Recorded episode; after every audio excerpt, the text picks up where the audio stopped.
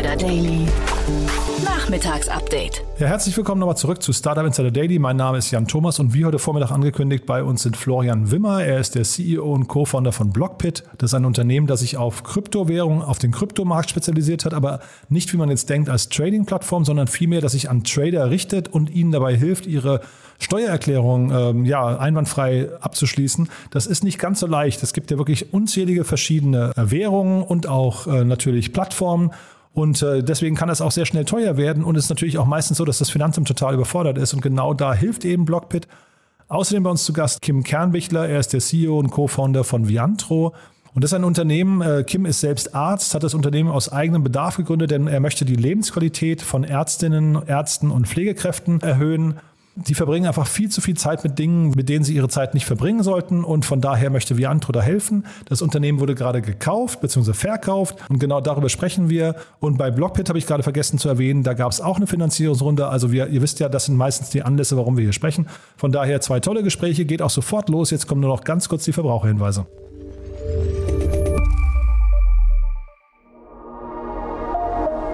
Werbung diese Folge wird präsentiert von Pult. Corona langsam vorbei und hybrides Arbeiten steht an. Pult hilft Startups und Scale-ups mit einer flexiblen Lösung, ihren hybriden Arbeitsplatz zu koordinieren. Vergesst Excel-Listen und komplizierte Raumpläne. Mit einem Klick kollaborativ den Arbeitsplatz buchen und das ganz einfach aus Slack oder MS Teams. Bucht eine unverbindliche Demo auf pult.so. Alle Startup Insider können Pult die ersten drei Monate kostenlos nutzen. Werbung. Und jetzt geht es weiter mit Startup Insider Daily. Interview. Jetzt zu Gast Florian Wimmer, CEO und Co-Founder von Blockpit. Ich freue mich sehr, Florian Wimmer ist bei uns, Co-Founder und CEO von Blockpit. Hallo Florian. Hallo Jan, freut mich bei euch zu sein. Ja, freut mich auch sehr. Äh, toll, dass du da bist und wir sprechen über eure Finanzierungsrunde. Erstmal Glückwunsch dazu. 10 Millionen Dollar habe ich gelesen. Ähm, Dankeschön. Aber wir sprechen auch ein bisschen über den Kryptomarkt an sich, weil, äh, oder vielleicht fangen wir damit sogar an. Äh, das ist der Space, in dem ihr unterwegs seid. Ihr baut da eine, wenn ich es richtig verstehen habe, eine Steuersoftware, ne, mit der man seine Steuererklärung machen kann. Äh, wie geht's dem, wie geht's dem ganzen Kryptospace gerade? Wie geht's dem Kryptospace? Das ist immer ein bisschen auch Ansichtssache. Ja. Grundsätzlich natürlich für, für die, die jetzt eingestiegen sind, im, im Hype ja. ganz ja. oben. Ja, ja. Da, es gibt jetzt natürlich ein paar äh, enttäuschte Gesichter. Ich bin selbst schon seit 2015 aktiv dabei. Ich, ich kenne das auf und ab. Äh, grundsätzlich geht's dem Kryptospace daher aus meiner Sicht sehr, sehr gut. Ja. Ähm, wir sind in einer sehr rasanten Entwicklung. Es hat sich extrem viel getan in den letzten Jahren und das passiert auch. Wir haben jetzt äh, den Schritt gemacht, auch in Richtung institutionellen Anlegern, was ein sehr, sehr, sehr großer ist. Ja, auch in der Regulierung geht einiges weiter, um einfach hier auch ein nachhaltiges äh, Marktwachstum zu schaffen. Äh, ich sehe immer mit der herausgezumten Brille rein und da sieht es natürlich sehr, sehr gut aus. Mhm. Also das heißt, ich höre erstmal raus, ihr glaubt natürlich fest daran, dass das Ganze, dass es ein Markt ist, der bleiben wird, ne? der also bestehen wird. Was sind denn so die wichtigsten Trends, die man im Auge haben muss? Ja, absolut. Also was sieht man jetzt gerade an Trends? Äh, ein Trend, den ich persönlich sehr, sehr, sehr spannend finde, ist, ist das Decentralized Finance Thema. Also wir sehen hier jetzt wirklich, dass klassische Finanzprodukte, Finanzdienstleistungen äh, komplett dezentralisiert äh, nachgebaut werden und inzwischen halt auch wirklich im Einsatz sind. Also als was jetzt 2017 noch äh, in White Papern und in Konzepten verkündet wurde, ist jetzt schon teilweise umgesetzt, was natürlich äh, massive Verbesserungen in vielen Bereichen mit sich bringt, aber natürlich auch Herausforderungen, gerade wenn es eben hier um Deregulierung äh, geht. Wir befinden uns jetzt in einem globalen System. Ja. Jeder mit Internetzugang kann darauf zugreifen und diese Dienstleistungen nutzen. Das ist ein massiver Trend, äh, der, der super spannend ist und dementsprechend natürlich auch jetzt ein bisschen äh, so der traditionelle Bereich, der schon langsam äh, in den in den Crypto-Space sozusagen seine, seine Fühler streckt, beziehungsweise auch schon mal vielleicht mit der kleinen C hineintippt. Also wir haben jetzt auch einiges gesehen an Akquisitionen von traditionellen Großunternehmen wie zum Beispiel der Deutschen Börse, die sich jetzt in diesem Bereich hier äh, wirklich massiv äh, vorwagen. Und das sind sehr, sehr, sehr vielversprechende Trends aus meiner Sicht. Mhm. Und wenn wir jetzt mal vielleicht so ein bisschen nach, äh, weiß nicht, so fünf bis zehn Jahren in die Zukunft spulen, was würdest du denken? Wie sieht das System insgesamt dann aus, der Markt? sehr, sehr schwierig. Es ist äh, in Krypto, sage ich mal, schon ein Jahr schwierig äh, vorzuspulen. Ähm, ich kann mir durchaus vorstellen, also technologiemäßig, ja, Blockchain-Technologie ist, ist definitiv hier, um zu bleiben. Es bringt einfach massive Voraussetzungen. Man kann das wirklich auch äh, teilweise verbinden, äh, also äh, auch mit dem Internet vergleichen, ja, was es damals gebracht hat. Wir haben jetzt den das, das, was Internet für Informationen gebracht hat, macht äh, die Blockchain für Werte.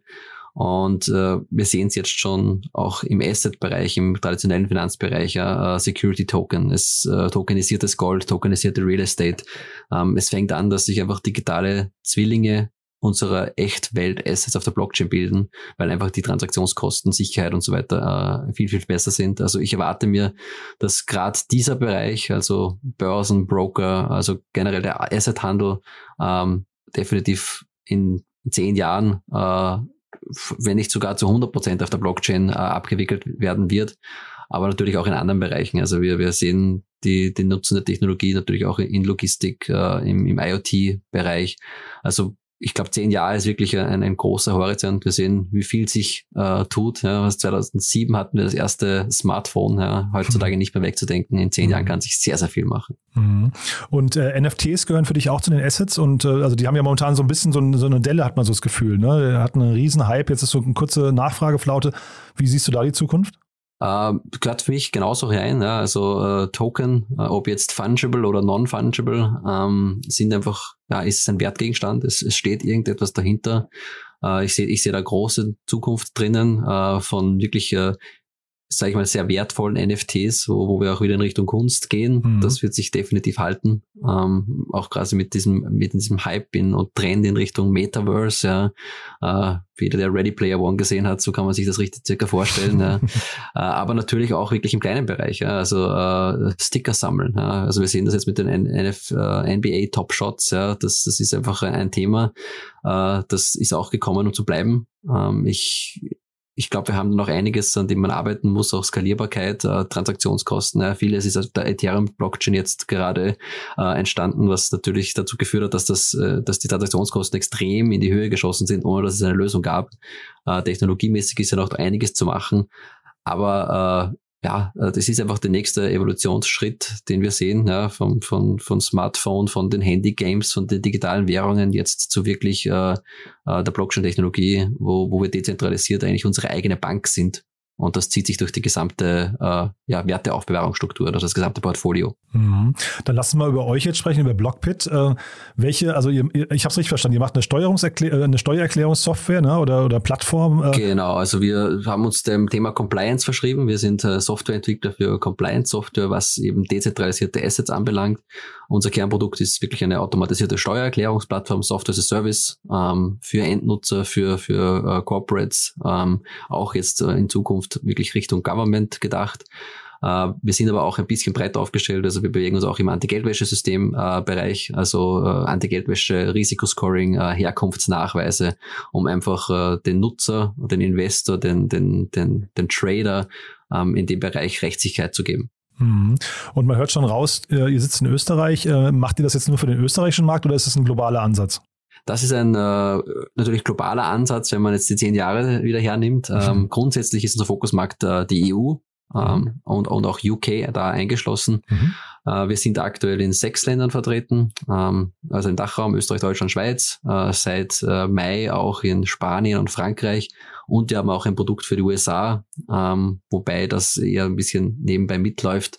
Äh, der, der Grundfokus ist, ist äh, Europa und hier wollen wir bis Ende 2023 äh, auch wirklich jege, jegliche Jurisdiktion abgedeckt haben. Mhm. Und Zielgruppe sind Menschen, die mit Kryptowährungen handeln. Menschen, aber auch juristische Personen, also Körperschaften, Stiftungen, äh, Fonds, ähm, äh, in die Richtung ist es jetzt verstärkt einfach auch gegangen. Also wir haben gesehen, 2021, äh, Tesla hat angefangen, PayPal, Square.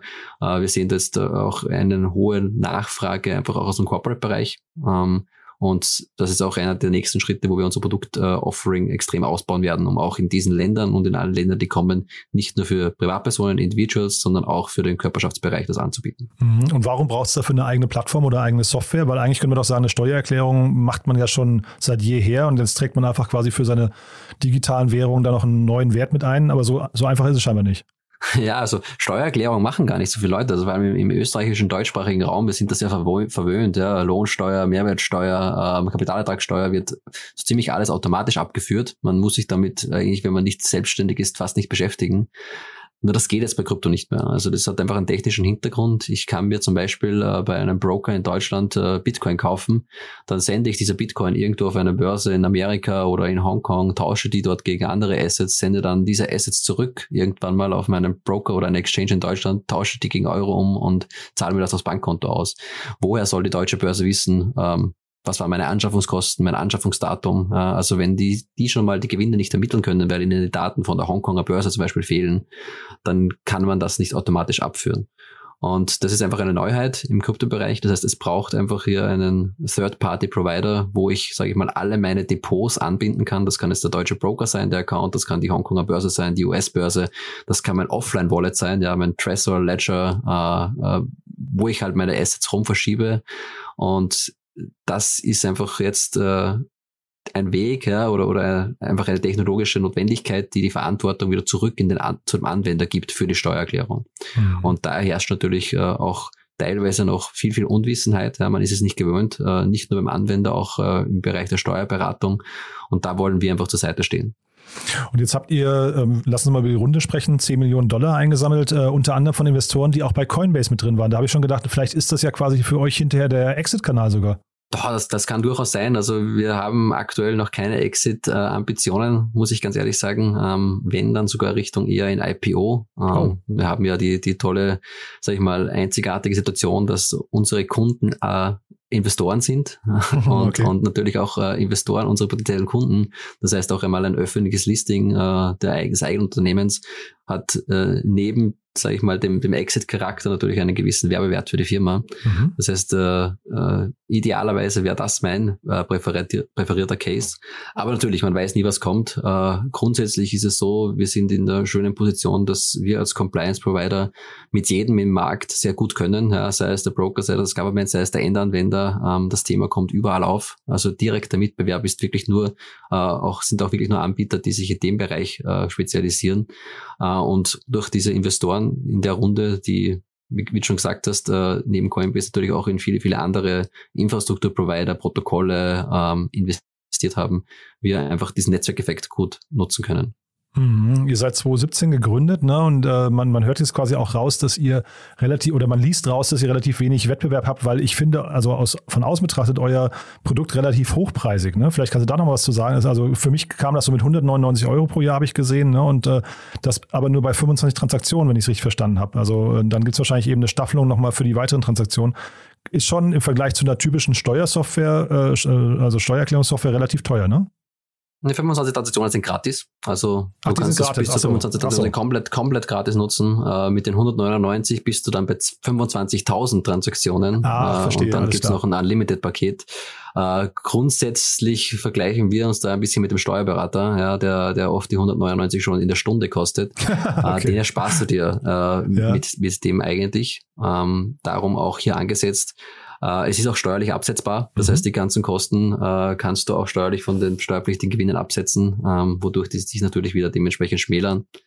Äh, wir werden natürlich auch in Zukunft äh, noch ein bisschen zwischen Tiers einfügen. Ja, also das Ganze entwickelt sich ja weiter. Ähm, ich sag mal, der Durchschnittskunde hat, hat knapp ein bisschen über 1000 Transaktionen, ist auf zwei bis drei verschiedenen Börsen unterwegs. Äh, da platzieren wir uns. Und äh, grundsätzlich ist das äh, durchaus auch vom, vom, vom Pricing her äh, fair und was auch in, der Szene einfach üblich ist. Nee, nee, dann verstehe ich das auch. Das hatte ich dann einfach hier falsch notiert. Und sag mal, äh, wie findet ihr eigentlich eure Kunden? Ähm, sind das dann über, ist das über Partnerschaften oder ganz regulär irgendwie über SEO und AdWords und solche Geschichten? Ja, grundsätzlich sind es eigentlich drei Zugänge. Äh, SEO ganz, ganz klar. Also das Thema kommt irgendwann mal äh, beim Trader auf. Ja, Krypto, oh, ich muss Steuern zahlen. Ähm, da positionieren wir uns natürlich dann äh, auch mit spezifischem Content dazu, dass hier aufgeklärt wird, dass hier geholfen wird. Das heißt natürlich mal äh, im ersten Schritt die Google-Suche. Ja, hier, hier kommen wir zu Kunden. Äh, der zweite Bereich ist Steuerberater. ähm, gerade jetzt im B2B-Bereich. Ähm, jeder hat, jeder, der eine Firma hat, hat auch einen Steuerberater dafür. Äh, und hier kommen halt die Anfragen rein und hier suchen wir Partnerschaften mit Steuerberatern, um eben ihnen die Arbeit ein bisschen abzunehmen durch, durch Softwareunterstützung und natürlich generell einfach auch das Thema äh, behandeln zu können, bedienen zu können. Und der dritte und größte Bereich äh, ist wirklich im Bereich der Virtual Asset Service Provider, das heißt Finanzdienstleister im Kryptobereich, äh, Börsen, Broker, Custodians. Weil wenn man schon eine Lösung anbietet, dort, wo das Problem eigentlich erst passiert, ja, nämlich wenn ich Krypto handle und dann auch wieder vielleicht gewinnbringend verkaufe, hat man natürlich direkten Zugang und da ist auch die Conversion äh, am stärksten. Also hier sind wir sehr, sehr offen und auf der Suche nach, nach Partnern, gerade im europäischen Bereich. Es kommt hier jetzt äh, bald auch äh, regulatorisch zu einem größeren Update. Äh, die DRC 8 Richtlinie steht im Raum die eben genau diese Finanzdienstleister dazu zwingen wird, äh, Nutzerdaten den Behörden vollautomatisiert zu übermitteln, äh, bis auf Transaktionsebene runter. Das heißt, äh, die Behörde weiß genau von jedem äh, Nutzer einer Börse, wie heißt der, wo wohnt der, volle KYC-Daten und aber auch, welche Transaktionen hat er getätigt, was wiederum darauf schließen lässt, hat er Gewinne realisiert, die steuerpflichtig sind oder nicht. Ja, super. Und sag mal, dass TikTok jetzt angefangen hat, äh, Kryptowerbung zu ver verbieten, ist für euch kein Problem. Ah, ist eigentlich wirklich, äh, ehrlich zu sein, eine Plattform, die wir evaluiert haben. Ähm, ist natürlich ein bisschen das jüngere Publikum, aber man äh, kann ja nie genug anfangen, auch hier auf, aufzuklären und natürlich Reichweite zu generieren. Äh, grundsätzlich äh, sehe ich jetzt mal nicht so das Problem drin. Ähm, ist auch immer ein bisschen Auslegungssache. Ich, ich verstehe natürlich, was der Hintergrund dahinter ist. Ja, es ist natürlich sehr viel Betrug unterwegs in dem Bereich und wahrscheinlich gerade äh, die jüngere, unerfahrene Zielgruppe hier ein, ein Target dafür. Äh, wir machen ja nicht wirklich Werbung für Krypto. Ja? Äh, mhm. Wir machen eigentlich Werbung für, für Compliance, für Steuer. Äh, muss man sich ansehen, ob man hier eventuell eine Ausnahme ist für das Verbot. Äh, aber ganz klar, also solche neuen Medien evaluieren wir und werden wir natürlich, sofern es geht, auch nutzen. Aber es ist natürlich nicht das, äh, worauf wir, äh, von, wovon wir abhängig sind, sondern eigentlich eher mehr so ein Brand-Building-Kanal, den wir noch zusätzlich genutzt hätten. Mhm. Und da sagen wir vielleicht ein bisschen off-topic nochmal als letzte Frage. Ähm, es gehen ja momentan relativ, also du hast ja gerade angesprochen, diese DRC-8-Linie oder wie sie heißt, ne, die dann jetzt irgendwie kommen, die Richtlinie. Aber es gibt momentan relativ viele, also Kryptowährungen tauchen auf bei den ganzen äh, R-Evil, Erpresser, Ransom-Attacken, ne? Dark, im Darknet spielt es eine große Rolle. Und man hat eben aber auch mitbekommen, dass das FBI zum Beispiel anfängt, äh, Krypto-Wallets zu beschlagnahmen. Wie geht denn sowas eigentlich rein technisch? Also äh, wie, wie, wie wissen die, wie wissen die, wem welches Wallet gehört? Da ist es wirklich so, ähm, und das bieten auch wir als Service an, es geht da um das Token Tracing. Ähm, es gibt einen Erpresserfall, die Token äh, Bitcoin werden bezahlt, ja, ähm, das FBI schaltet sich ein, mit, mit Partnern natürlich, und dann wird mal überwacht, ja, und dann bekommt man natürlich sofort, wenn hier irgendeine Bewegung auf der Blockchain passiert, äh, eine Information. Und in dem Fall beim FBI war es so, dass halt diese Token eingezahlt wurden auf einer Börse und das FBI greift, greift dann zum Hörer, ja, äh, ruft bei der Börse an und lässt dann auf das Bör der Börse das Wallet sperren ja, und hat somit quasi die, die, die Assets gesichert. Hier sind wir aber wieder bei einer zentralisierten Einheit. Ja. Das ist ein Unternehmen, mhm. das ist ein regulierten Staat. Äh, das FBI konnte so lange nichts machen, bis die Token dort auch wirklich eingezahlt wurden und dann wurde beschlagnahmt. Das heißt, es geht hier eigentlich wieder über das klassische System.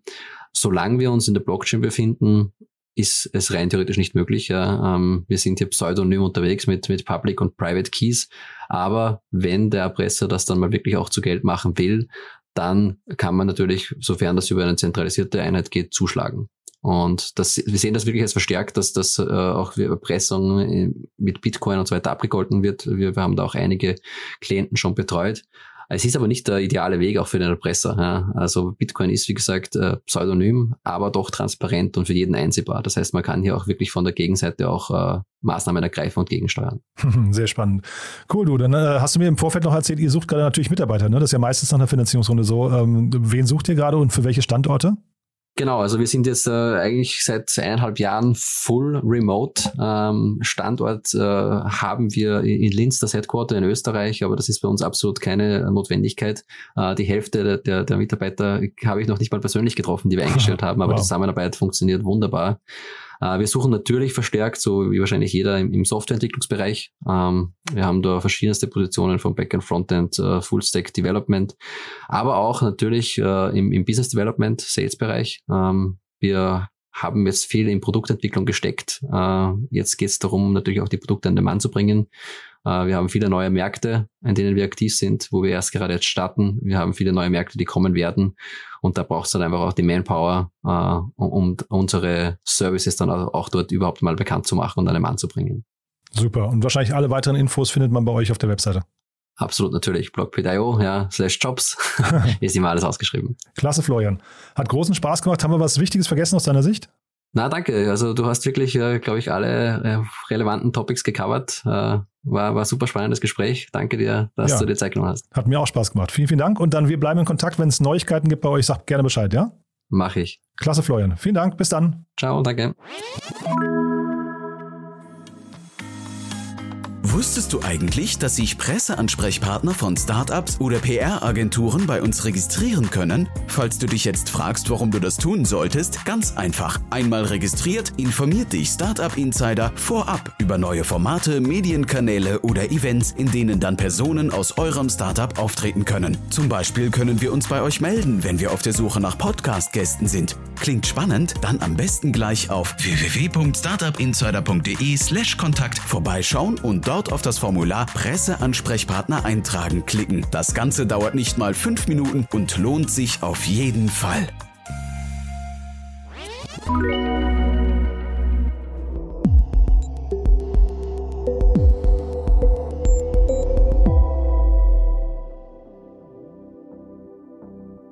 Jetzt zu Gast Kim Kernbichler, CEO und Co-Founder von Viantro.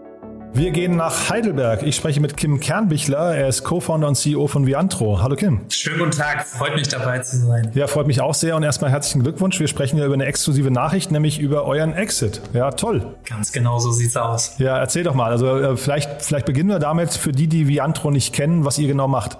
Sehr gern. Also Viantro ist im Grunde genommen Tech-Startup und wir vermitteln Ärzte an Kliniken. Ähm, man kann sich so vorstellen, wir erfassen detailliert die individuellen Wünsche der Arbeitnehmer und matchen diese dann mit den individuellen Wünschen der Arbeitgeber und beziehen hierbei halt nicht nur die fachlichen, sondern darüber hinausgehend die individuellen Bedürfnisse der Arbeitnehmer und auch der, der Klinik mit ein und verstehen uns da tatsächlich als Partner auf Augenhöhe und möchten ja, unsere Kunden auf den gesamten Berufsweg und Lebensweg begleiten und das bestmögliche Ergebnis erzielen. Mhm. Ich hatte gesehen, dass du, glaube ich, vorher als Arzt selbst tätig warst. Ne? Das heißt, das ist eine Sache, die das ist quasi ein Bedarf, den hast du entdeckt äh, aus der eigenen Erfahrung heraus.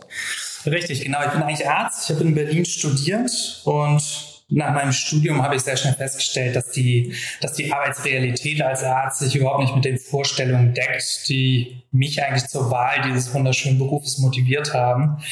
Ähm, das Arbeitsumfeld war diplomatisch ausgedrückt schwierig. äh, mein Wellbeing ging gelinde gesagt den Bach runter.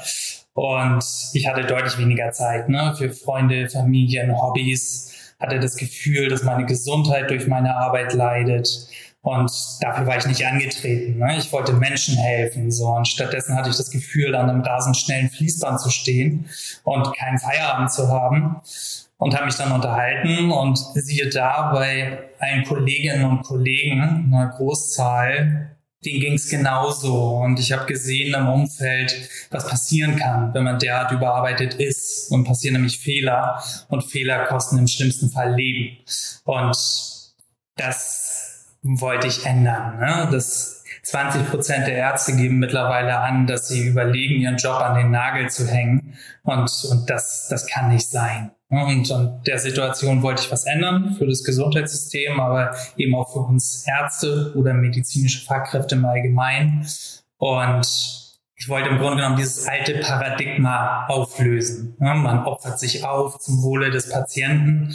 Ich glaube, dass das neue Paradigma lauten muss, ähm, ja, für eine qualitativ hochwertige Patientenversorgung, qualitativ hochwertiges Gesundheitssystem braucht sowohl das Wohl des Patienten als auch das Wohl des Behandlers. Und genau da habe ich dann versucht, als Partner auf Augenhöhe eine Unternehmung zu gründen. Mhm.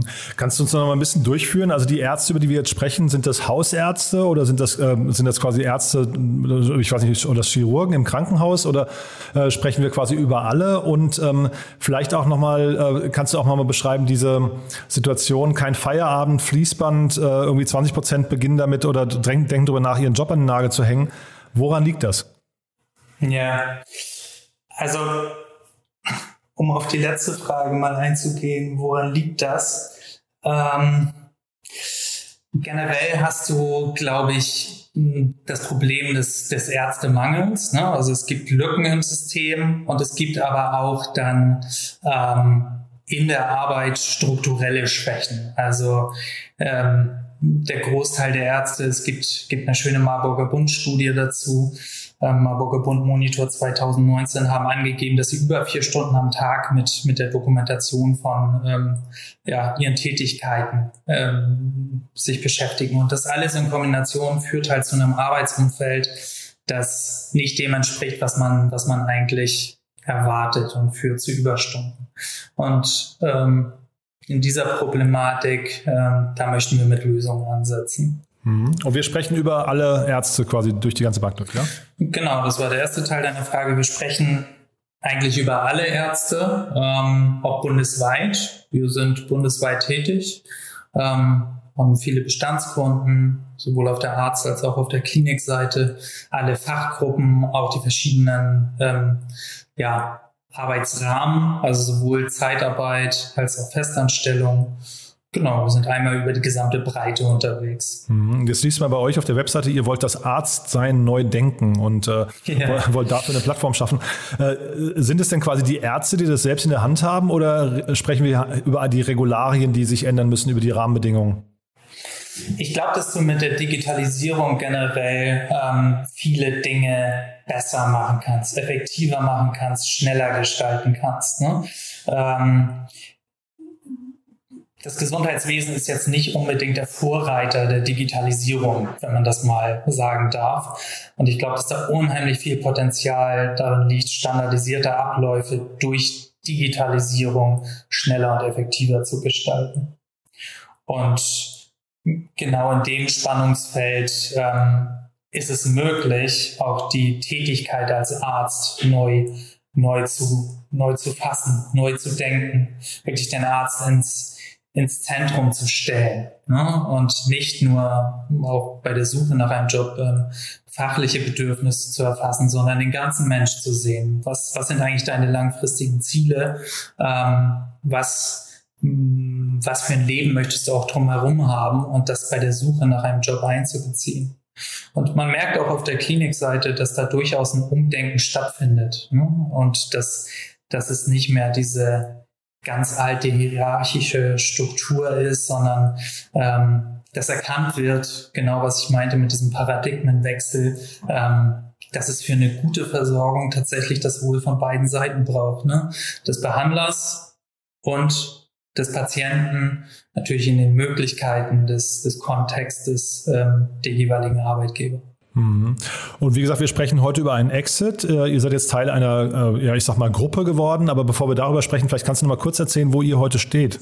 Ähm, in Bezug auf den Exit meinst du? Ja, also in Bezug auf eure Unternehmensentwicklung. Ich hatte mal so gesehen, glaube ich, vor einem Jahr ungefähr war das, habe ich gesehen, 30 Mitarbeiter. Aber vielleicht kannst du noch mal kurz beschreiben, wo steht ihr gerade insgesamt? Richtig, in der Größenordnung sind wir auch noch unterwegs. Also das Wachstum der letzten Jahre und, und unser Kundenfeedback gibt uns recht, was so den, den, die generelle Denkweise angeht. Ne? Um starkes Wachstum ähm, zu zahlen. Bitte siehst mir nach. Ähm, jetzt äh, aktuell keine tiefhaltige Info.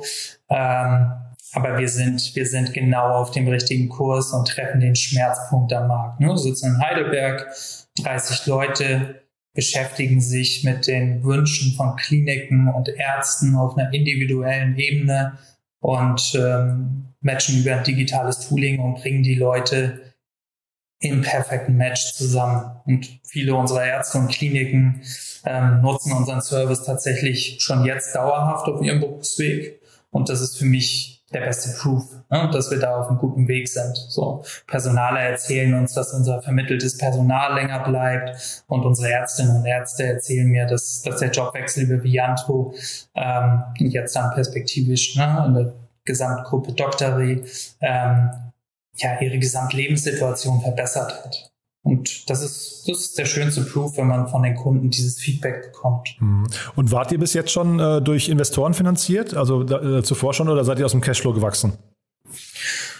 Wir waren ja Business Angel finanziert, ähm, sind aber im Wesentlichen aus dem Cashflow gewachsen. Mhm. Kannst du euer Geschäftsmodell mal kurz erklären, weil das ist mir gar nicht so richtig klar. Ja, das ähm, also im Grunde genommen jetzt zu, zu Pricing und ähm, detaillierten Summen natürlich nichts, aber es ist, äh, wir kriegen, wir sind im Grunde genommen ein Personalvermittler, der Provision vom, vom Arbeitgeber bekommt und für die äh, Supply-Side, also für die medizinischen Fachkräfte, ist der Service kostenfrei. Ah ja. Und jetzt seid ihr äh, Teil einer, wie gesagt, Unternehmensgruppe geworden. Welche Rolle werdet ihr da spielen und wie werdet ihr da integriert? Was erwartest du dir? Ja, ähm, Großes. Und äh, okay. das sieht Dr. Reed tatsächlich genauso. Ne? Also wir hätten äh, diesen Exit will ich es gar nicht nennen, sondern ist die Fortsetzung eines gemeinsamen Weges, ähm, um diesen Purpose, den ich schon beschrieben habe, diesen Paradigmenwechsel zu erreichen. Ne? Und das ist auch so ein bisschen der Inhalt der neuen Rolle. Also die diese Auflösung des alten Paradigmas, medizinische Fachkräfte opfern sich auf zum Wohle des Patienten. Nee, ähm, es braucht beide Seiten. Wohl des Behandlers und Wohl des Patienten für eine qualitativ hochwertige Patientenversorgung. Und genau hieran werden wir jetzt gemeinsam weiterarbeiten und werden digitale Lösungen an den Markt bringen, die genau auf dieses Ziel ähm, dann einzahlen und unseren Status ähm, der Marktführerschaft weiter ausbauen. Hm. Und äh, du hast ja gesagt, du hast in äh, Berlin studiert, ihr sitzt in Heidelberg, aber Doktari sitzt in Berlin. Das heißt, äh, zieht ihr nach Berlin um oder seid ihr unabhängig quasi als, äh, weiß nicht, als äh, Dependance vor Ort dann zu sehen? Ja, unabhängig. Also wir sind eine Gruppe mit einem gemeinsamen großen Ziel und gehen große Schritte in die Erreichung dieses Ziels. Ähm, das, das wird wirklich eine, eine tolle Reise und es sind richtig coole Ergebnisse schon jetzt. Ähm, wir werden in Heidelberg mit dem Team bestehen bleiben. Ne? Wir sind Tech-Startup und ähm, auch Doctory versteht sich äh, als ein digitales Unternehmen und das ist aus unserer Sicht kein Problem, sondern einfach die Art und Weise, wie man heutzutage auch arbeitet, ohne dass es Probleme gibt. Und also ich finde ja das Thema Integration bei so einem Exit, äh, also wenn, wenn ein Unternehmen gemerged oder verkauft wird, finde ich immer sehr spannend. Mit welchen Problemen oder Herausforderungen rechnest du?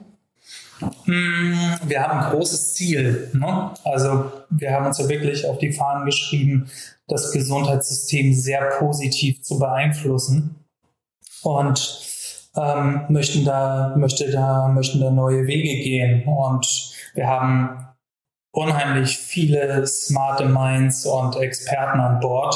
Das ist eine Herausforderung, das zu schaffen. Und wir sind jetzt keine Gruppe der Kleinziele, so. ähm, aber wir sind absolut positiv, dass wir das erreichen werden.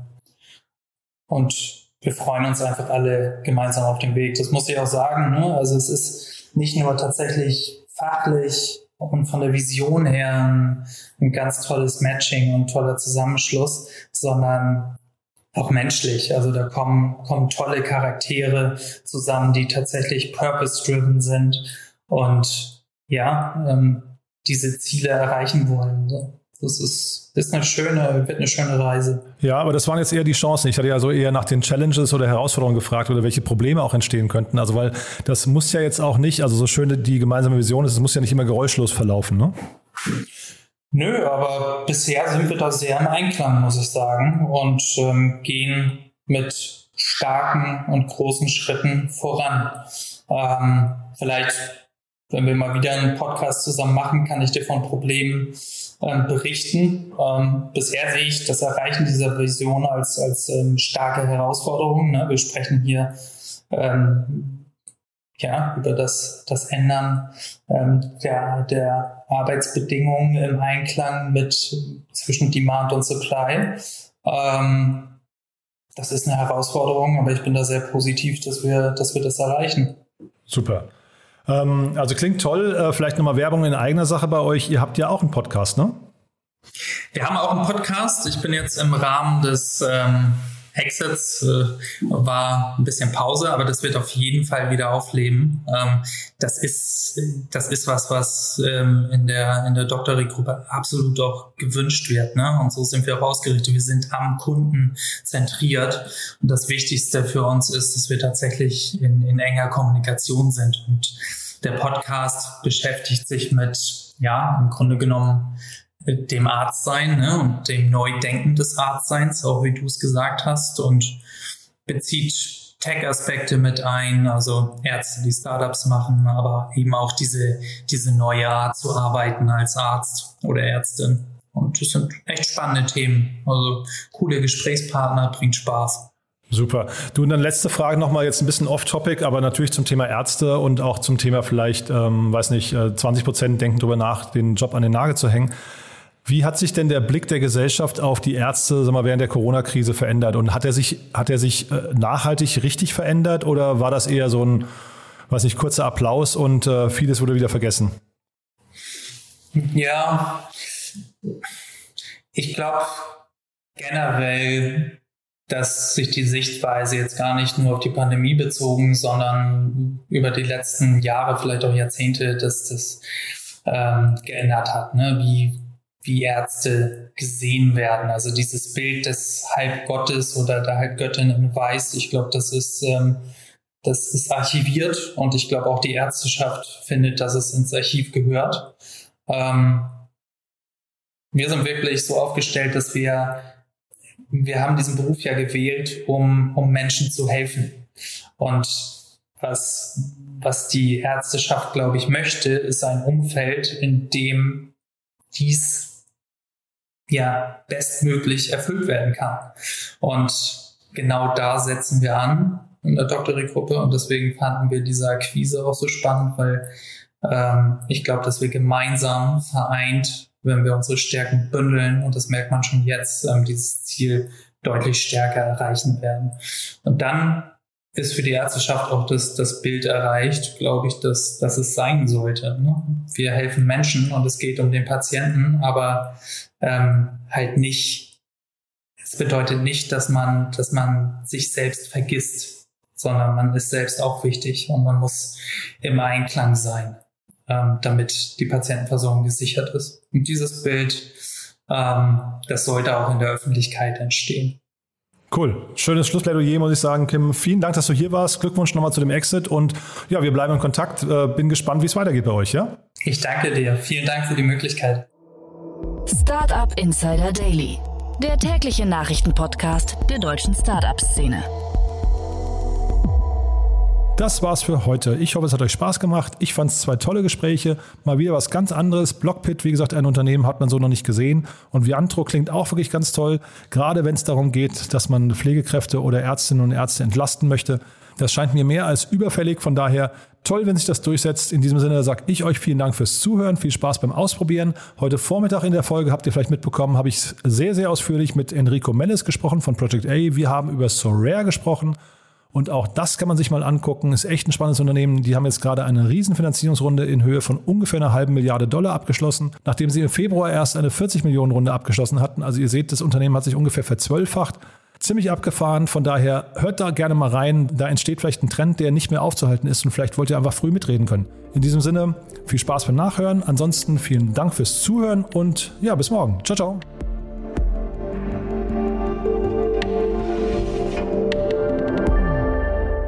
Diese Folge wurde präsentiert von Pult, der Lösung für einfaches hybrides Arbeiten in Startups und Scale-Ups. Bucht eine Demo unter pult.so und bekommt die ersten drei Monate kostenlos.